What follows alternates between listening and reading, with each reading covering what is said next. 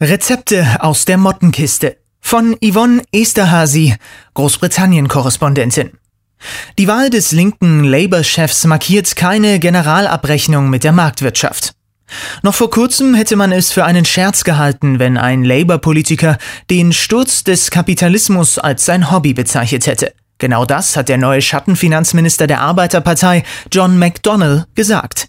Der Bankenhasser, der die Unabhängigkeit der Zentralbank in Frage stellt, könnte, falls Labour in fünf Jahren die Wahlen gewinnt, Minister werden. Klassenkämpferische Parolen sind nun nach der Wahl des altlinken Jeremy Corbyn zum Chef der Arbeiterpartei wieder aus der Mottenkiste aufgetaucht. Es wäre aber falsch, den Sieg Corbyns als Hinweis für ein Comeback der Gesinnungspolitik, für Ideologisierung und Kapitalismuskritik zu deuten. Ja, die Finanzkrise unterminierte auch auf der Insel die Glaubwürdigkeit des Kapitalismus, weil die strenge Austeritätspolitik, die dem Volk danach aufgezwungen wurde, als ungerecht empfunden wird. Trotzdem markiert die Wahl des neuen Labour-Chefs nicht eine generelle Abrechnung mit der Marktwirtschaft. Viele Bürger haben nur die modernen Samtpfotenpolitiker mit ihren Sprechblasen satt.